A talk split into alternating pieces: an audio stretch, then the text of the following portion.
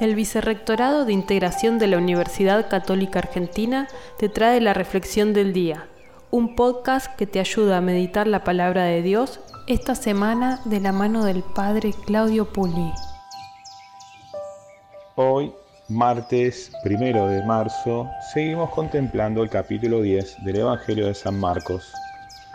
Pero el Evangelio de hoy contrasta con el de ayer porque hoy vemos a Pedro recordándole a Jesús que ellos lo han dejado todo y lo han seguido, a diferencia de la persona que nos presentaba el Evangelio de ayer, que frente a la propuesta de Jesús de dejarlo todo y seguirlo, ésta se entristeció y se fue apenada porque está poseída por sus muchos bienes.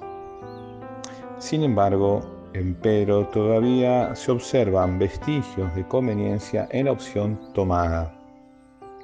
Por eso hoy queremos pedirle a Dios que nos ayude con su espíritu a descubrir en primer lugar la gracia de su amistad como primer regalo divino.